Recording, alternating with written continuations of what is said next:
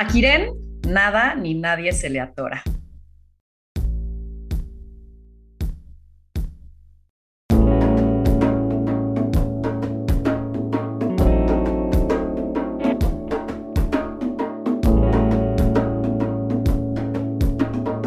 Esto es Más cabrona que bonita. Ella es letrada, cuentista, productora y gritona oficial de Estate Quietos. Su gusto hecho realidad, ser heladera. Su ablandador oficial, los gatos. Brutalmente confrontativa, amante de Al toro por los cuernos, domadora de fieras y otros personajes, Kiren curtió sus primeros pasos haciendo barrio en las calles de Camelinas, donde no solo jugaba cualquier deporte rodeada de niños, sino los vencía a todos. Kiren se enorgullece de ser un desastre natural, creadora compulsiva de ideas y de saberse un personaje incómodo que no acepta un no como respuesta. Kiren, bienvenida. ¿Qué te puedo yo decir con esa presentación? O sea, creo que hay decenas y decenas de maneras de describir a alguien, pero nunca nadie me había descrito de manera tan precisa y tan bonita. me encanta, me encanta, me encanta. Bienvenida. La verdad es que ya traía ganas de tenerte aquí sentada y conocerte un poquito más, porque has sido un gran personaje con el cual me he topado. Y quiero empezar con una sección de preguntas rápidas que distingue este podcast. Así que lo primero que se te atraviese, lo escupes de manera breve y de manera auténtica. ¿Te late? Me late. Venga. ¿En qué piensas cuando digo Dios? Big Bang, caldo primigenio, evolución y Darwin. ¿Tu manía más grande? Eh, qué difícil, es que son tantas. Mi manía más grande, el control. El momento en donde más te has sentido viva. Cuando estuve hace hay decenas de momentos que me, que me hacen vibrar, y soy cero mística, vibrar en serio, que me tiembla el cuerpo, pero cuando estuve hace dos años en un curso de florería en medio del campo en Italia. Nunca había tenido una sensación así en mi vida, fue abrumador. ¿Elegirías sufrir pero sentir o vivir sin sufrimiento, pero insensiblemente. Sufrir pero sentir. Ya sufro y yo ya siento. Yo sufro intensamente, pero siento intensamente. O sea, estoy en la pasión en el espectro completo. ¿En qué crees? Creo en mi capacidad. Creo en mi, en mi capacidad para hacer que las cosas sucedan. Cuando decido que algo va a pasar, pasa. Y donde pongo el ojo, pongo la bala. Creo en mí. Si tuvieras que leer un solo libro, una y otra vez, ¿cuál elegirías? El vino del estío de Wright Bradbury. ¿Tú nunca, nunca? Yo nunca, nunca he dicho que no puedo. ¿Helado o galleta? galleta rellena de helado. ¿Cuál es la tragedia más grande del ser humano? Ah, yo creo que es que este es el, el cliché más grande del ser humano, pero yo creo que somos asquerosamente egoístas. Si tu vida pudiera ser una película, ¿cuál elegirías vivir? Mira, creo que es la pregunta más complicada que me has hecho y que me harás por muchas razones, pero creo que sin decirte, y aquí te voy a defraudar porque estás esperando un título concreto, pero te diría que es una película luminosa, colorida, soleada, llena de flores, eh, llena de pájaros, o sea, una película idílica, romántica e inexistente. ¿Anonimato o reconocimiento? reconocimiento. Un gran consejo que te hayan dado. Creo que lo, me han dicho muchas cosas muy valiosas, pero una muy valiosa fue, con esa voz no vas a poder llegar a ningún lado. ¿Cuál es una frase que te guste? aviéntate, ya verás qué hacer mientras vas cayendo. ¿Y el pensamiento que más te visita? Qué miedo hacerlo, pero no tienes opción. Mi vida es eso que pasa entre que me muero de miedo por hacer las cosas y uso el miedo para catapultarme, porque no acepto un no como respuesta, nunca. ¿Qué te decepciona? La gente, las o sea, la gente, la gente que miente es lo que más me decepciona en la vida, porque yo doy mi confianza al 100, me entrego al 100 en todos los ámbitos, no hablo en, en el escenario amoroso. En la vida me entrego al 100 y cuando la gente me falla, se rompió algo para siempre. Y, y no importa que intente recuperarlo, está roto por más ganas que tenga, y es algo que me reprocho, es como, no pasa nada, pero no lo puedo evitar. ¿Qué te genera culpa? Los carbohidratos. ¿Qué te tiene retada hoy? Hoy me tiene retada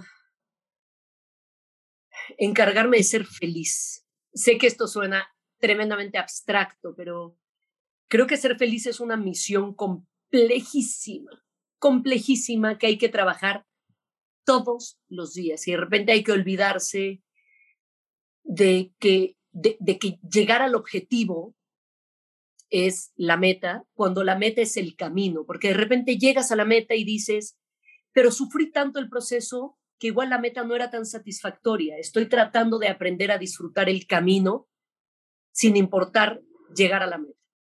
Buenísimo. Muy bien, hasta acá las preguntas rápidas. Bien.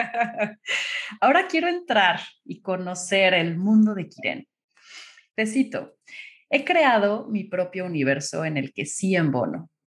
¿Cómo es ese universo? Cuéntame, ¿qué hay ahí? Es un universo divertidísimo, pero súper caótico, porque dentro de todo lo estructurada que tengo que ser para poder hacer las 48 cosas que hago por día, soy muy caótica, pero he aprendido a poner orden dentro de ese caos. Mi universo es un universo de gatos, de comida, de helados, de ideas, de proyectos por realizar, proyectos realizándose, de pocos proyectos inconclusos, donde es que esto suena, suena raro, pero soy una, una fuerza incansable incansable, o sea, tengo unas ganas de comerme al mundo entero que me da miedo que esta vida y las que siguen no me alcancen. Eh, tengo mis propias reglas, pero estoy rodeada de gente increíble. No, no estoy rodeada de cientos de personas, porque también soy tremendamente sociable, pero soy muy quisquillosa con, con a quienes quiero cerca. Eh, es un universo, eh, es un universo que busca esta parte divertida y luminosa. No, no hablo en este idílico luminoso, sino los días soleados, pero también estoy llena de proyectos y de planes y estoy haciendo un plan cuando estoy pensando en el siguiente. Mi mamá, que era una mujer tremendamente sabia, conocía este, este lado de mi, de mi personalidad y me decía, ten cuidado de no convertirte como, de no convertirte en tu abuela, en su mamá, que estaba en un lugar y siempre quería estar en el siguiente. Entonces me he hecho, porque a veces me pasa, me he hecho el, el firme propósito y la promesa de tratar de disfrutar cada lugar en el que estoy y a veces me cuesta mucho trabajo no estar pensando en el siguiente lugar en el que quiero estar o en el que tengo que estar y me olvido de disfrutar en el que estoy en ese momento. Entonces me tengo que estar jalando y regresando para disfrutar aquí y ahora. Has aceptado ser incómoda. ¿Qué, es lo que, ¿Qué es lo que más incomoda de ti? Que no me callo. Eso es tremendo, porque a la gente no le gusta, porque cuando algo no me gusta o algo no se está haciendo correctamente de acuerdo a mis estándares, lo digo. Y, y no lo puedo evitar, entonces me meto en muchísimos problemas. Creo que decir las cosas en voz alta tiene muchísimas ventajas porque la gente sabe cómo me siento, porque no hay capas, ¿sabes? Porque soy de, eso no, no me hace perfecta, pero cuando me lees vas a leer exactamente lo que está pasando, no es, uy, es que seguro que Irene está pensando, es tan evidente lo que estoy pensando, porque la cara se me descompone cuando algo no me gusta, pero la, casa, la cara me brilla cuando algo me gusta o algo me emociona. Tengo las, las emociones a flor de piel y eso me mete en muchísimos problemas, pero también te hace tranquilamente saber que lo que estás leyendo es lo correcto. Hoy escuché en algún momento que decías, escupo como nadie. ¿Cuáles son esas habilidades especiales que maneja la Kiren que te hace tan tú? Escupo como nadie, pues mira, crecí entre puro vato, que eran mis vecinos, y pues era la ley de la selva, ¿no? O te adaptas o mueres y me convertí en uno más.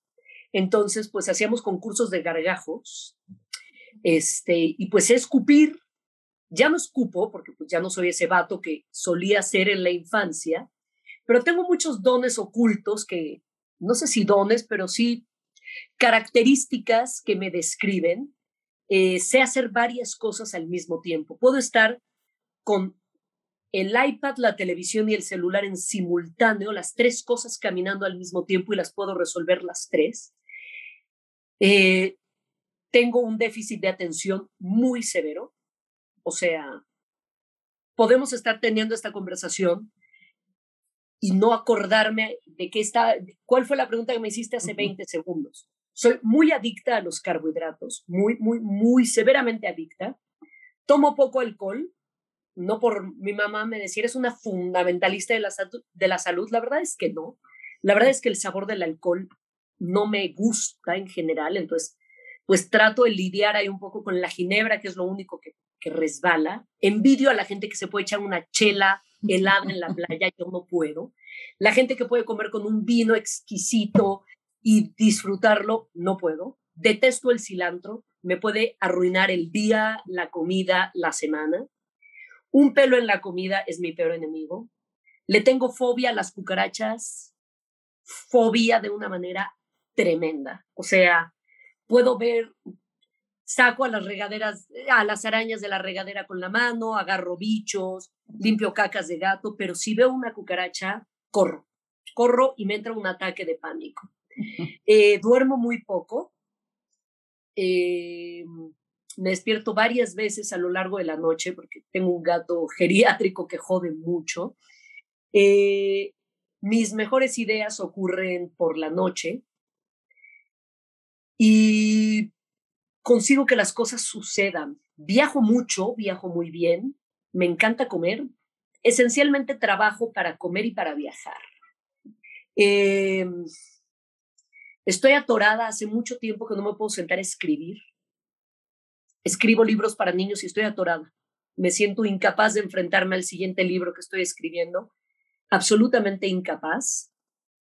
Eh, tengo gustos musicales muy eclécticos, oigo absolutamente de todo, o sea, mis playlists son una cosa absurda, pero escucho de todo. Eh, no me gusta el cine de terror.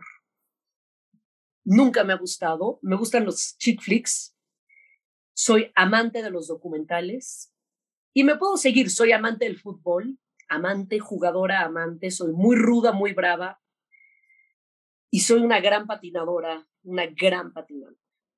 Oye, Kiren, justo decías, jugaba con puro vato, avalancha, fútbol, patineta, y me decían por ahí que pues, eran bastante bruscos y que tú nunca llorabas que tú hacías llorar a los niños. Dicen por ahí que justo hay testimonios hoy de hombres ya que dicen, es la única mujer que me ha hecho llorar. hablaste con la, ya sé con quiénes hablaste además. Eh, cuéntame, cuéntame un poquito, esa, esa persona fuerte, esa valentía, ese siempre estar ahí, ¿no? Este, nunca parecer debilidad. ¿Te ha jugado chueco? Seguro, por supuesto. Es mi arma secreta y, mi, y soy yo, pero también cuando te hablaba de que no hay capas detrás de mí, hablaba en términos prácticos en la vida para decir las cosas, pero por supuesto que me ha jugado que me, ha, que me ha jugado chueco y me ha dado la vuelta. En términos de pareja, por ejemplo, los hombres se espantan con, esta, con este carácter y esta personalidad. En pareja soy tremendamente amorosa, entregada, eh, solidaria, pero al mismo tiempo soy muy autónoma y muy independiente, porque pues, para mí las cosas suceden y porque yo no me siento en una situación desigual frente a, no digamos frente a una mujer, frente a un hombre. Entonces, eh, pues yo me siento tan capaz como cualquier pareja con la que esté, y, y, los hombres suelen sentirse apocados por eso, ¿no? O sea, es como, de repente es súper frustrante porque tendría que jugar el rol de, no puedo, me ayudas, y eso me hace sentir incapaz, me hace sentir súper mal, súper incómoda. La idea de, pues, si hay que hacer algo, pues lo resuelvo. Si se funde un foco, pues lo cambio, pero si hay que apretar un tornillo, pues tengo taladro, y si hay que lijar una mesa, pues tengo lijadora porque me gusta ser independiente y me gusta ser autónoma y me gusta saber que puedo hacer las cosas por mí misma. A veces ciertamente creo que tendría que poderme dejar ayudar un poco más, pero me gusta saber que puedo resolver las cosas yo sola. Sé que admiras mucho a, tu mamá. ¿Qué anécdota nos puedes contar para verla a través de tus ojos? Porque me gustan las mujeres que además tú describiste muy lindo, y, que son emblemáticas en la vida de otras mujeres fuertes. ¿Qué nos podrías contar? Mira, de entrada mi mamá eh, nació en una familia culta, educada, nació en Argentina, de una mamá y un papá, abuela, bueno, mamá rusa, papá polaco, salidos de la guerra mundial, que tuvieron que salir para salvar sus vidas. El resto de mi familia se quedó en los campos de concentración. Y mi mamá estudió antropología y mi mamá nunca embonó en el lugar en el que nació. A los 25 años mi mamá se embarcó en una aventura a México con una maleta, 500 dólares y empezó una vida de cero aquí. Mi abuelo era un tipo no solo exitoso, sino tremendamente brillante, que hablaba 10 idiomas. Y cuando mi mamá estudió antropología y decidió irse a vivir a México, venirse a vivir a México, mi abuelo le dijo, y esto no se me olvida, no solo decidiste con la antropología comprar una lata de sardinas podridas, sino que yéndote a México a ejercer, además decidiste comerte esa lata de sardinas podridas. y mi mamá fue rotunda en su decisión, se quedó a vivir en México y mi mamá empezó de cero acá, siguiendo lo que, lo que le gustaba, lo que le prendía, con una valentía increíble. A los 25 años decir, me voy y me voy para no volver. Mi mamá sabía que no embonaba en el lugar en el que estaba y decidió venir a embonar en México. Y para mí eso es, pues, no solo un ejemplo de vida, sino de agradecimiento absoluto, porque yo estoy tremendamente orgullosa de ser mexicana, aunque mis papás ambos eran extranjeros. Mi papá salió refugiado de la guerra civil española en barco a los cinco años. Pero yo soy mexicana, súper mexicana, admiro este país, pero también este país me provoca mucha rabia, me provoca mucha indignación. Pero mi mamá me enseñó a querer este país por las muchísimas razones que hay para quererlo. Mi mamá se quedó viuda cuando yo tenía nueve años ahora, pero mi mamá siempre fue trabajadora, contundente, eh, pues exitosa haciendo lo que hacía. Bueno, era editora, la mejor editora en mi opinión y en la opinión de muchos que tuvo este país, era divulgadora de la ciencia. Y a los 45 años se quedó viuda con dos mocosas de 9 y 13 años. Y mi mamá era independiente e, e, económicamente hablando, pero emocionalmente pues se quedó con un hueco gigantesco y tuvo que rifársela y sacar a dos niñas adelante sin ganas de querer sacarse ni ella misma adelante. Mi mamá nunca me dijo que no se podía. Mi mamá siempre tuvo la respuesta correcta cuando le hacía preguntas complejísimas, esas preguntas que hacen los infantes, que los papás siempre se descolocan. Y mi mamá siempre fue mi mejor cómplice y la mujer más amorosa y ejemplar que he conocido, porque cocinaba increíble, porque era divertida, porque era culta, porque era gran anfitriona, porque era trabajadora, porque era buena viajando, porque era una, una buena persona. Yo creo que ahí aprendí el valor de estar rodeado de gente buena.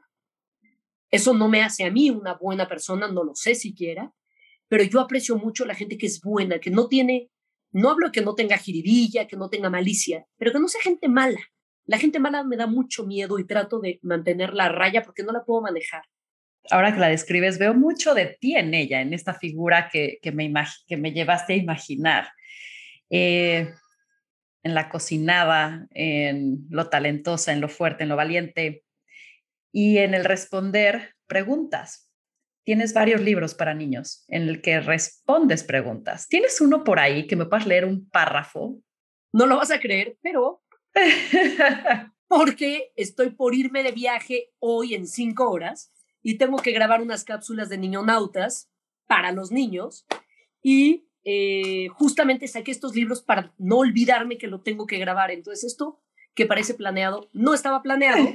Léeme algo, quiero escucharte, además tienes una voz espectacular. Muchas gracias, Ana. Y sabes que hay una cosa chistosa, mi mamá se murió, pero yo sigo dedicándole los libros a mi mamá mm. como si se los fuera a regalar. Entonces se los dedico como, aquí está, gracias por hacerme ser quien soy, y se los dedico y, los, y la copia que yo guardo es como si fuera la copia de mi mamá. Mm. ¿Qué vamos a leer, Ana? Déjame pensar. Este libro es, eh, los cuatro primeros libros fueron como muy colaborativos con textos de autores increíbles, eh, que estaban compuestos por textos de divulgación científica. Además es, es divertido porque esos libros los hice con mi mamá y mi hermana en términos autorales, porque mi hermana también es divulgadora de la ciencia, entonces dije, pues ya tenemos el equipo completo, y nos armamos de un equipo buenísimo de, de autores de textos para niños que complementaron estos libros. Y estos libros, pues me los eché yo más de mi ronco pecho. Y es la, la asquerosa enciclopedia y la tenebrosa enciclopedia ilustradas por un crack chileno que se llama Alberto Montt. Y si quieres leemos, eh, yo soy súper asquerosa, o sea, nada me da asco, nada me, ay no, no, quiero decir, hay cosas que me dan asco, pero me la paso retando a mi propia suerte. Entonces, si quieres leemos la introducción de la asquerosa enciclopedia, para niños, si eres un niño asqueroso al que le encanta batirse de pies a cabeza, bañarse con poca frecuencia, llenar la cama de migajas, tomar directo del cartón de leche, sacarse los mocos mientras ve la tele, olerse la mugre de entre los dedos y pedorrearse placenteramente, este libro es perfecto para ti. Todos aquellos que gustan de los, de los temas escatológicos disfrutarán cada detalle repugnante, porque no tengo filtro y llamo a las cosas por su nombre. Y justo aquí es donde tus papás se arrancan todos los pelos de la cabeza y se arrepienten de no haberte comprado ese libro de pájaros ilustrado que tanto conocimiento prometía. Si por el contrario eres un niño que come con cubierto sin ensuciarse ni un poquito, se lava los dientes tres veces al día y usa hilo dental, se perfuma detrás de las orejas, se corta las uñas cada semana, se lava el ombligo a diario y no eructa ni con refresco, este libro también es ideal para ti. Ahora que si eres de los que se alarman con facilidad, seguramente perderás un poco la fobia a mis marranadas favoritas. Dame chance, te prometo que te vas a divertir. Sea cual sea tu caso, te garantizo largos ratos de liberación. Hablar de los temas prohibidos provoca una extraña satisfacción. Es algo así como atiborrarse de chocolate sin culpa ni regaños o quedarse despierto hasta la medianoche sabiendo que al día siguiente no hay clases y no toca levantarse temprano. Aflójate los zapatos, despeínate un poco y haz bombas de chicle, de chicle que se te peguen en la nariz. Estoy segura de que no te vas a arrepentir. Y si de paso con este libro aprendes un poco de malos modales, muchísimo mejor. Para incomodar a los papás de los niños. y darles las respuestas que ellos no quieren dar. Exactamente. ¿Sabes qué fue? Quizás el tema más incómodo que abordé en Niñonautas, que es esta sección de divulgación científica que tengo con Carmen Aristegui hace muchos años, fue el día, una cápsula muy bonita que hablaba del divorcio y esa cápsula nació porque una amiga me escribió y me dijo, oye, mi hermana se está divorciando, mis sobrinos están desconsolados y nadie les explica qué está pasando. Entonces tomamos el reto de hablarles del divorcio. Pero también un día dije, vamos a hablarles de la homosexualidad. Y nos hablaron de Conapred para felicitarnos, pero saltaron por ahí dos adultos que viven en Marte claramente a reprochar quienes nos creíamos que podíamos hablarle a sus hijos de que eh, ser, ser homosexual era correcto. Y ahí pues me tocaron el botón apropiado y dije, perfecto, esta sección incómoda, hagámosla más incómoda todavía. Entonces nos dedicamos a empezar a hablar de cosas que generaban incomodidad, porque de eso se trata la vida, porque si vas tratando de complacer, de complacer a todo el mundo, pues seguramente pasarás este, medio, medio eso, como alguien que va por la vida palomeando cosas. De acuerdo. A ver, Kiren, me tienes muy entretenida. Y, y justo es porque eres una generadora de ideas, ya lo platicamos, ¿no? Te vienen todo el tiempo, eres heladera, productora, escritora, repostera, andas en moto, patines, juegas fútbol, o sea, tienes esta, esta cosa de, de, de, compromiso personal de aprender algo anualmente bien y lo masterizas y lo haces tuyo. Si te escucho y si, y si conozco todo lo que haces, pensaría que eres alguien súper estricta, con sus agendas súper ordenada, eh, siguiendo estas metodologías, ya sabes, de, ay, sí, el club de las 5 de la mañana y eh, no, enfócate y todas estas cosas que de pronto escuchamos de la persona altamente productiva. Y creo que tú rompes ese esquema. ¿Qué dirías de eso al respecto? ¿Cómo funcionas tú, a diferencia de lo que tal vez estamos pensando de las personas que son como muy eficientes en términos de orden? ¿Cómo te organizas tú? Empezaría por mostrarte que mientras estamos teniendo esta entrevista, estoy en pijama abajo. Traigo, la pijama y estoy descansa. Esa soy yo. Creo que cada quien tiene que encontrar el lugar en el que se sienta cómodo y encuentre lo que le funciona. A mí la estructura, el rigor, checar tarjeta, no me funciona. Yo juré, espero poder cumplirlo, no regresar a una oficina nunca más. A mí me funciona este caos ordenado que tengo. Hay gente que necesita esa estructura y que puede operar con esa estructura de trabajar de lunes a viernes en un horario determinado, de no romper con lo que está establecido y son tremendamente productivos. Yo en esa estructura rigurosa, apretada, que está bien para algunos, implosión. O sea, ahí reviento y colapso. Me ofrecieron un trabajo increíble, rodeada de gente increíble, que me iba a poner en un lugar profesional distinto. Pero yo dije, yo no quiero dejar de hacer tutoriales los jueves en mi casa. Yo no quiero dejar de buscar cursos por el mundo para ir a tomar, para ir a aprender a hacer cosas nuevas. Y ese trabajo increíble, bien pagado, eh, en el que iba a encontrar un lugar profesional increíble y aprecio la oferta, me era tan limitativo para todo eso que quiero hacer que decidí no tomarlo. Yo no sé si voy a seguir produciendo Shark Tank, yo no sé si me corren mañana, yo no sé si me aburro, yo no sé si sigue habiendo temporadas de Shark Tank. Pero Shark Tank es el proyecto que hoy me apasiona y que me permite conciliar la parte profesional, la parte económica y la parte donde yo me siento a gusto. Cuando yo necesito ir por caminando por la calle del lado de los coches. Es decir, mi exnovio, muy educado, este, me movía hacia el lado de los edificios y yo me empezaba a asfixiar. Esa soy yo, la que necesita, voy a decir una atrocidad, yo soy la que en cuanto despegue el avión y oye el clink de los 10.000 pies, se, se, se quita el cinturón de seguridad. No, la turbulencia difícilmente me va a matar, pero la sensación de asfixiarme ahí adentro me puede enloquecer. Entonces yo necesito esa laxitud y de repente, si estoy en un llamado, necesito salir a caminar 20 minutos sola, a tomar el aire, a ver el sol, porque si no, enloquezco. Para mí la pandemia fue la locura. Yo hice un día de cuarentena en esta casa, uno, que no salí ni al, ni al súper y casi enloquezco. Entonces yo dije, tengo que inventar el mecanismo que me funcione porque si no, esta pandemia me va a matar.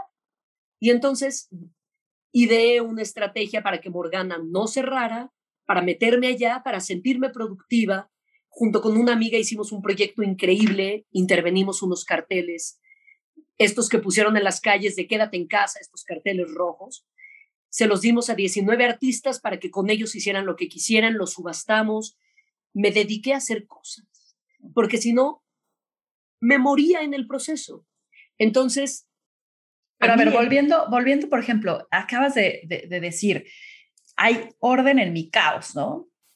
Y, también esta parte de como algo muy concreto, muy estructurado, te asfixia, pero has elegido trabajos que generan también como mucha presión, mucha atención al detalle, que tienes que ejecutar, ejecutar de cierta manera con precisión, que debes de manejar además a mucha gente involucrada.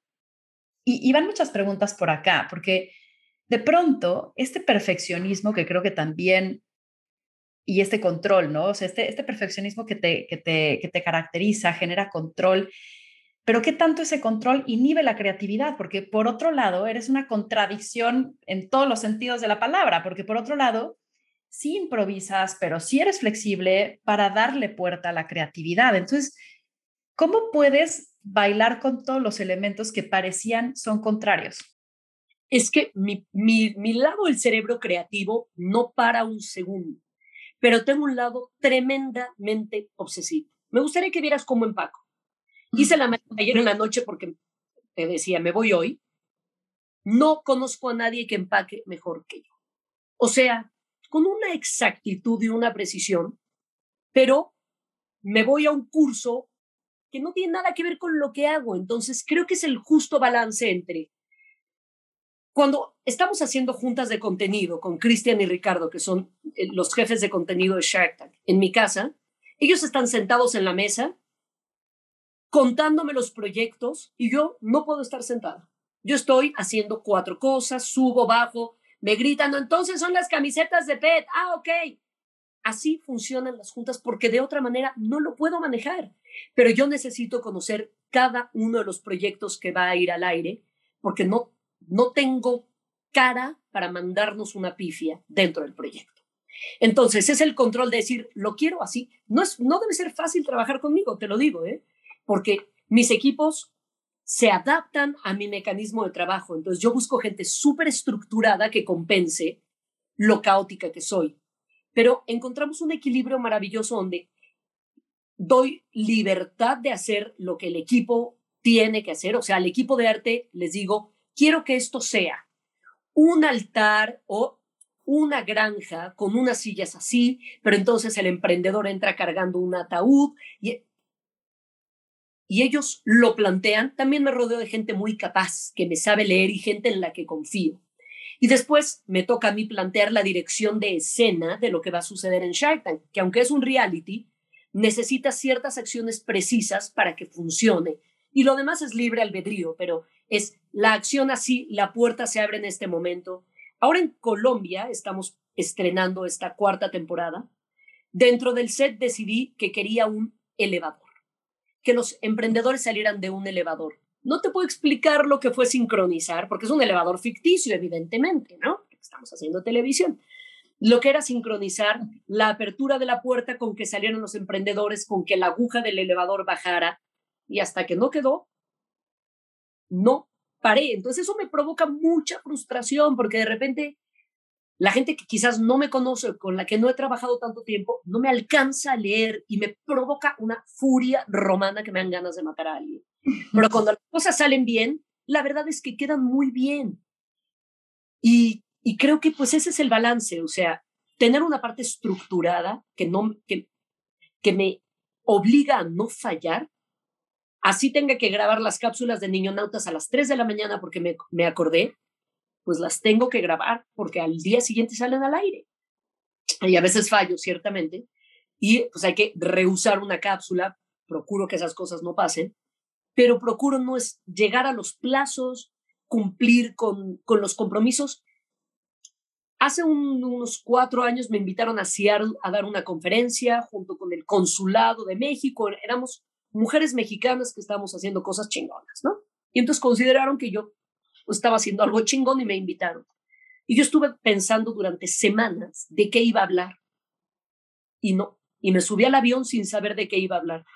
En cuanto cerraron las puertas, saqué la computadora y ahí me llegó la inspiración, pero me tengo tanta fe, soy súper irresponsable en ese sentido, pero me tengo tal nivel de fe que dije, va a salir porque va a salir. Y me eché un speech emotivo, bonito, inspirador, que salió porque confío en que las cosas me van a salir, porque me confío mucho. Eso es peligroso, pero las cosas me salen al final del día. Ahora, hay veces que ha habido nos en tu vida y tal vez no dependen de ti. Un no que te haya dolido cabrón. Mira, hace muchos años no fue un no expreso, pero fue un no autoimpuesto. Y ese no me dolió muchísimo. Sé que fue la decisión correcta, pero me dolió cabrón. Fue cuando decidí ir a probar suerte a la selección nacional como portera. Y entonces me salí de clases, estaba en la universidad y la verdad es que era muy buena portera, muy buena portera. Y fui, llegué, entré al, lugar en el que era la prueba para, para la selección y no me quedé. Llegué y dije, no es aquí. Y me dolió muchísimo porque sé que lo hubiera, lo hubiera hecho bien. Pero al mismo tiempo era, no es, no es este el camino que quiero seguir, aunque el fútbol es mi pasión. El, el sacrificio que había que hacer era tan grande que decidí que no era el lugar correcto y me fui. Y eh, he tenido nos amorosos que han sido dolorosísimos, porque, porque me han roto el corazón dos o tres veces. Y así como las cosas me apasionan para bien, también me apasionan para mal. Entonces he tenido un par de, de rupturas de corazón que han sido nos, y como yo no puedo controlarlo, lo hace complicado. Eh, estoy segura de que hay más, espérate. Hay un no que me dolió mucho, que no fue un no externo, sino interno otra vez. Me dolió mucho, pero no, no había manera de, de negociarlo. Cuando nos corrieron de MBS por el reportaje de la Casa Blanca, yo tenía un programa muy bonito para niños, al que le iba muy bien en EXA y en MBS, que se llamaba Niñonautas, que se llama Niñonautas, antes era un formato, un formato extendido y funcionaba bien, muy bien. Y cuando nos corrieron, me ofrecieron, me dijeron, oye, bueno, sé que se van, ¿no? Y que ya no vas a producir a Carmen, pero ¿no te quieres quedar a ser niñonautas? Y fue como, no. y agradecí, supongo que agradecí la oferta, pero fue un no que me dolió mucho porque era pues terminar con un sueño increíble que era haber encontrado un nicho tan importante.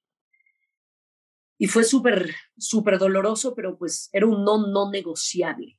¿Sabes? Era, un, era, un, no congruente, ¿no? Era un no congruente, un no de principio, es un no como, pues, ¿cómo se te ocurre? ¿No? Claro.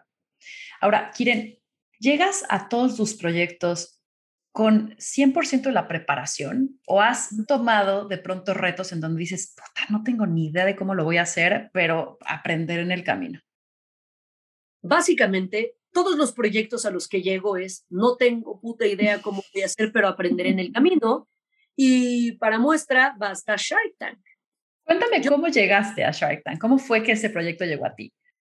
Shark Tank llegó a mí porque yo había trabajado con un colombiano increíble del que me hice luego muy amiga, que se llama Jaime Escayón, para un proyecto que hicimos para Discovery.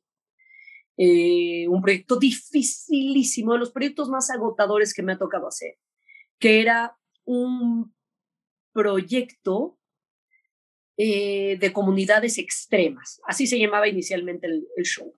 Y era un programa que localizaba gente haciendo cosas atípicas en otros lugares del mundo. A mí me tocó producir dos segmentos de ese programa y fue tremendo. Uno era sobre Palo Mayombe, que es una especie de, de rito de religión cercano a la santería, con sacrificios animales. Lo que yo sufrí en ese proyecto. Lo que yo sufrí en ese proyecto, Ana, no te puedo explicar. O sea, lo, lo pienso y me acongojo. Fue una cosa tremenda. Primero porque no creo en Dios, no tengo fe en nada, entonces ver gente matando animales por algo en lo que no creo y aunque creyera, me parece que si hay un Dios tiene que ser un Dios piadoso al que no hay que hacerle ningún tipo de sacrificio de la vida de otros seres, pero es algo en lo que además ni siquiera creo. Fue una tortura china, la pasé muy mal. Y ahí conocía, esa era uno de los segmentos y otro era el de los autoflagelados en Tasco, esta gente que en Semana Santa sale a darse cadenazos, a cargar rollos de zarza, mujeres que van caminando eh, de rodillas arrastrando cadenas. Fue un proyecto espectacular, pero muy tortuoso, muy cansado. Y ahí conocí a Jaime Escayón, un colombiano increíble. Amigo a su vez de otro colombiano espectacular, al que admiro y quiero mucho, que se llama Frank Scheuerman. Eh, Frank estaba, Frank trabajaba entonces para Teleset, que es una casa productora colombiana, ahora propiedad de Sony, y Frank tenía la encomienda de hacer Shark Tank México en su primera temporada. Entonces, Frank le pidió referencias a Jaime de alguien en México que lo pudiera ayudar con el contenido, concretamente con el casting de los emprendedores. Y yo estaba en el tour de este libro, justamente, eh, y estaba en el Café Habana de Mazarik, y me entró un mensaje de Jaime, un amigo está buscando a alguien en México, te va a buscar, me llamo Frank Scheuerman, hablamos, nos caímos increíble, me ofreció hacer el casting de Shark Tank y yo dije, sí, fake it until you make it. No tenía idea cómo hacerlo, pero lo iba a resolver en el camino. Y entonces dije que sí. Colgando la llamada, Frank me dijo, me gustaría que hiciéramos un Zoom. Y yo, pero acabamos de hablar, pero así es Frank. Entonces dije, hagamos un Zoom. Hicimos un Zoom y me dijo, ¿no te gustaría ser la productora ejecutiva de Shark Tank? Y yo, claro que no iba a revelar que estaba cagada de miedo. claro, por supuesto. Yo nunca había producido nada de esa magnitud. Le había mandado algunas cositas que había producido antes, muy bonitas que hicimos para Discovery. Y Frank me tuvo una fe ciega, no me preguntes por qué, porque yo no tenía las cartas credenciales en ese momento y tuve que aprender en el camino. Y ahora te voy a confesar algo que es de tu competencia. Eh, yo dije, claro que lo hago. dije, pero me muero de miedo. Y yo de repente me saboteo un poco porque me conozco. Y sé que el miedo me catapulta de una manera muy potente y muy poderosa, pero también sé que el cuando algo me da miedo lo sé identificar porque no es, uh, qué miedo. Empiezo a ponerme, estoy de malas, estoy enojada, me empiezo a poner irascible porque estoy aterrorizada. Ayer tuve un, o sea, en la calle me puse furiosa y dije, claro, estoy muerta de miedo porque me voy mañana a un viaje de tres semanas, dejo a mis gatos, estoy aterrorizada porque voy a, Francia a un curso de algo de lo que no tengo idea, porque es una locura, porque la logística es complicada, pero ya lo puedo identificar. Fue mi mamá la que me enseñó a decir, lo que pasa es que estás aterrorizada por el viaje, no tengo miedo después de ser no, y cuando llegué a la entrevista con la persona financiera, que en su momento era Andrés Posada, que es un tipazo y nos hicimos grandes amigos, aunque en principio nos caímos fatal, y eso es algo que me pasa con frecuencia soy súper juzgona y la gente eh, me cae mal al principio y luego Le dije un número, según yo, un número súper alto. Le dije, quiero ganar tanto. Me dijo, ok. y ahora, ¿con qué excusa? me salgo. Tiene una pusilánime de, no, no me llegaron al precio. ahí está, me negoció creo que 20 mil pesos. Me dijo, va. Y yo como, güey, ¿y ahora qué hago? Pues nada, hacer este programa. Y un día estábamos, como las oficinas nos quedan súper lejos, trabajábamos desde mi casa y todas las reuniones de producción de contenido eran aquí. Y un día estaban haciendo todos los exámenes, exámenes médicos aquí, había 40 personas en el comedor de mi casa. Tengo un departamento de tres pisos, ¿no? Ahora estoy arriba, en el más alto, el comedor está abajo y mi cuarto está abajo junto con otro cuarto. Y, hable, y me llama una de las personas eh, que tenían el, la propiedad del show, porque este es un programa que se ha hecho en muchos países, y me habla una inglesa y me dice, si no consigues a una mujer, pospongan el programa porque el programa no se puede hacer. Y yo bajé a mi cuarto y me puse a llorar. Y después te encontré. Y después apareció Ana y dije, o sea, me puse a llorar de la angustia y decir, no puedo fallar en este proyecto. Y faltaba nada. Faltaban tres días, Ana Victoria. Voy a sentar contigo a tomar un café y cuando me dijiste, va, me aviento. Entonces, así funciona. Y siempre lo digo, porque es una frase que ni siquiera es mía. Eh, mi vida es como el jazz.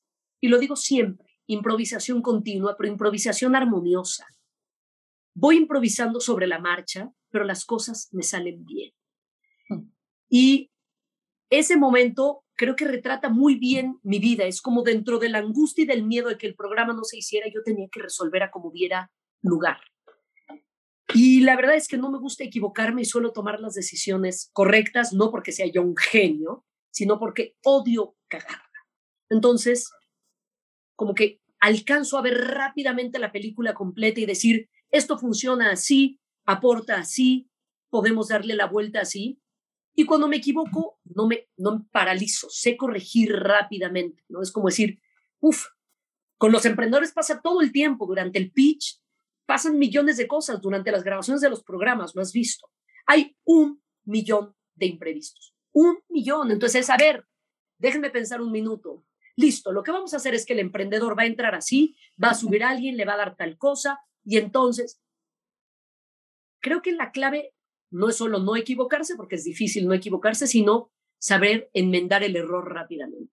Oye, ¿y crees que de pronto si todos nos abriéramos un poco a decir, estoy aterrada, fluiría mejor? O sea, porque tú venías estando aterrada, pero no lo aparentabas. Yo estaba aterrada, pero como que, ¿sabes? es como, güey, y si de pronto todos aceptáramos que estamos cagados.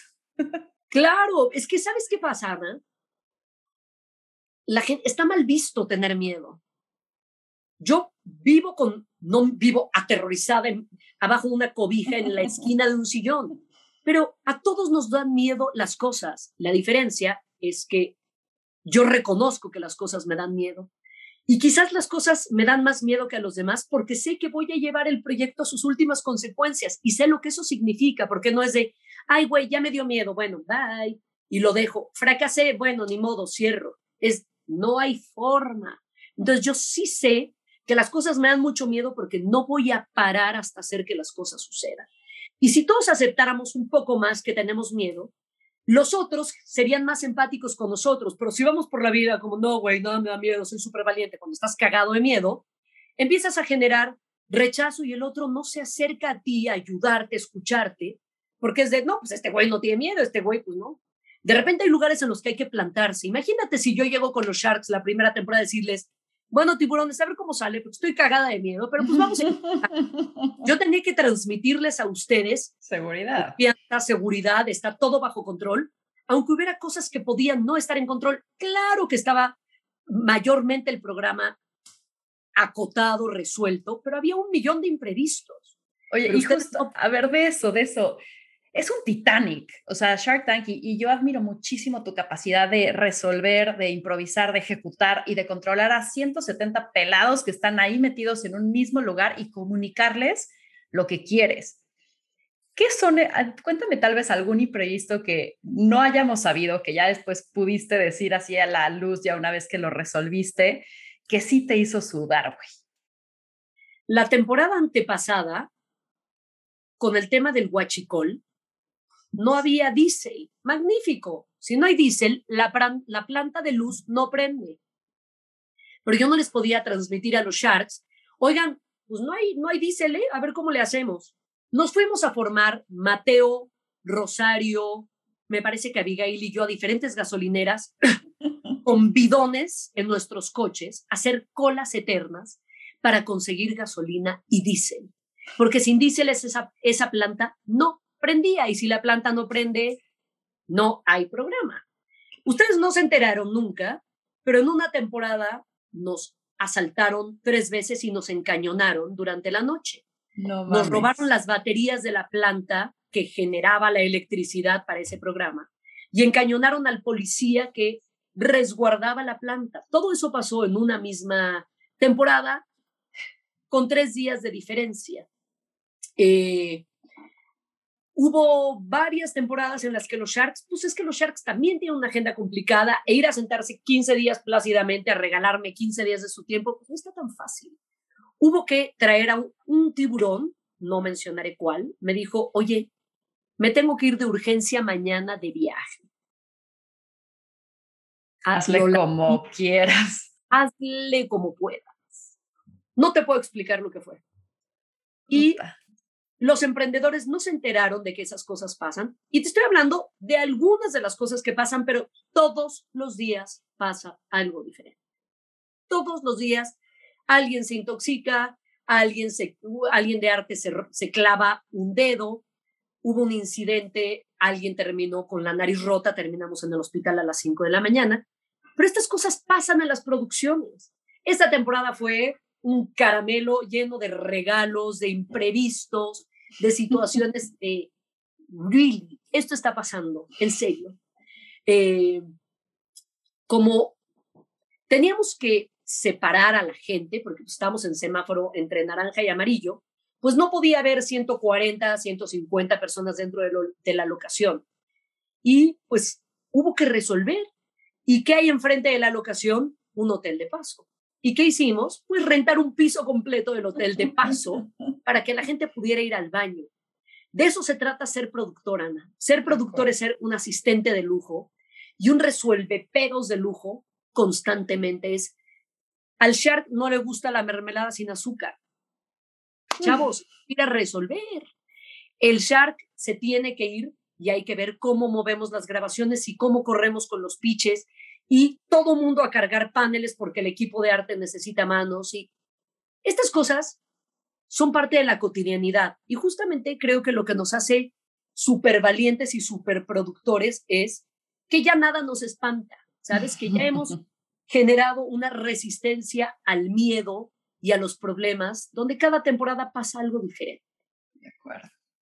Oye, quieren para ir cerrando, porque, o sea, se nos ha pasado el tiempo rapidísimo. Rapidísimo. Seguiría aquí horas, porque eres una máquina de anécdotas y de historias bien contadas. Pero para ir cerrando, o sea, quisiera, como que quisiera saber qué sigue para ti, o sea, y, si de pronto, ¿qué, en términos de, de, también un, un, poco tu sistema, te haces promesas, supongo, y hay asignaturas pendientes. ¿Cómo se habla Kiren a Kiren para decir y elegir qué sigue dentro de todas estas ideas potenciales? ¿Y qué sigue en este caso para ti? Pues mira, lo que sigue es que en cinco horas me voy al aeropuerto, en menos, ¿qué hora es? Y me voy a tomar un curso de perfumería, que es una de mis grandísimas pasiones hace mucho tiempo. Y todo el mundo me dice, ah, ¿ahora vas a poner una perfumería? Mm, no lo sé, no necesariamente, pero me he hecho no una promesa de qué he agotado, ahora qué, qué voy a hacer este año. Tengo tanta ambición y no hablo ambición del dinero, ¿eh? hablo, de, ganas. ganas de aprender, de hacer tantas cosas que me he propuesto hacer una cosa por año. Y este año toca aprender a hacer perfumes y me voy a la meca de la perfumería mundial, que es Grasse, en Francia. Eh, ¿Qué sigue?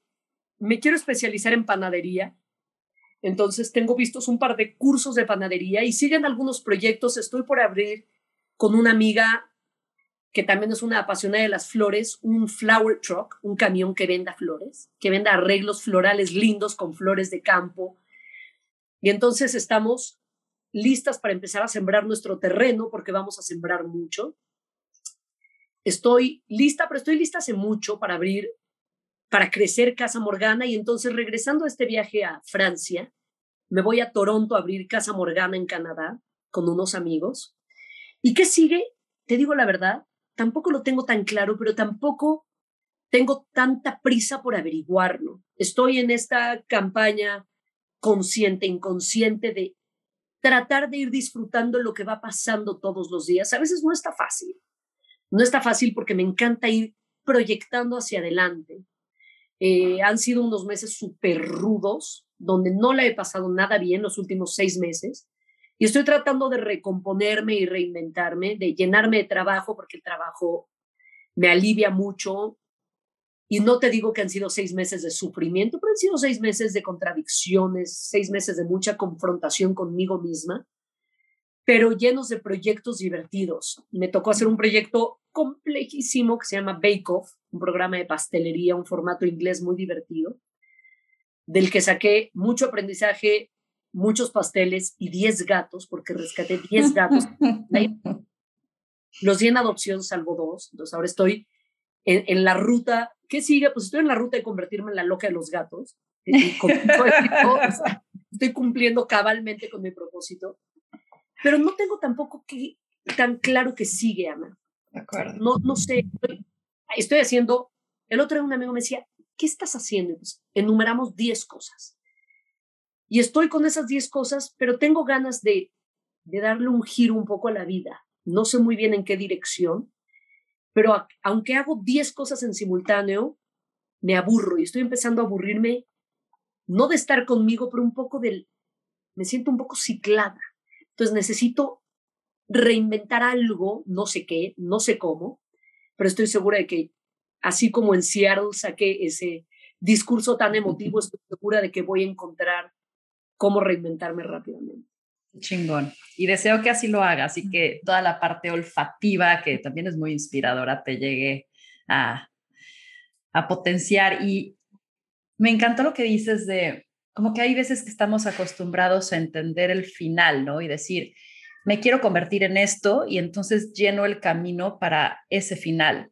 Y está increíble que tú le haces caso a esa pasión sin necesariamente entender en qué se va a convertir, sino simplemente por satisfacer esas ganas de experimentar eso que tienes que experimentar. Así que gracias por compartir. Quiero aprender, una nariz, la verdad, súper prodigiosa. Entonces quiero aprender a hacer perfumes. ¿Para qué? ¿Dónde entra eso en mi vida? Pues aquí, en el, en el corazón y en el hígado y en la cabeza y en el placer de estar cosechando rosas y jazmines para luego convertirlos en algo. Tengo muchas ganas de aprender, de aprender todo. De acuerdo. Kiren, para cerrar, un último mensaje que quieras compartir y dónde te encontramos. Primero la parte fácil, estoy en Instagram como arroba camiret, en Twitter como arroba camiret. En Instagram no me peleo, en Twitter sí, porque Twitter nació para, para hacer una pantalla de lodo. ¿Y qué mensaje compartiría? Pues creo que mi hilo rector, Ana, ha sido no aceptar un no como respuesta. Me voy a meter en muchos problemas, es decir, me seguiré metiendo en muchos problemas, seguiré afrontando con dificultad la frustración de cuando alguien te dice no y no se puede y de verdad es no. Pero creo que esa es la clave. Y un poco lo que te decía al principio en ese bote pronto de preguntas rápidas y respuestas no tanto. Eh, aviéntense ya verán qué hacer mientras van cayendo.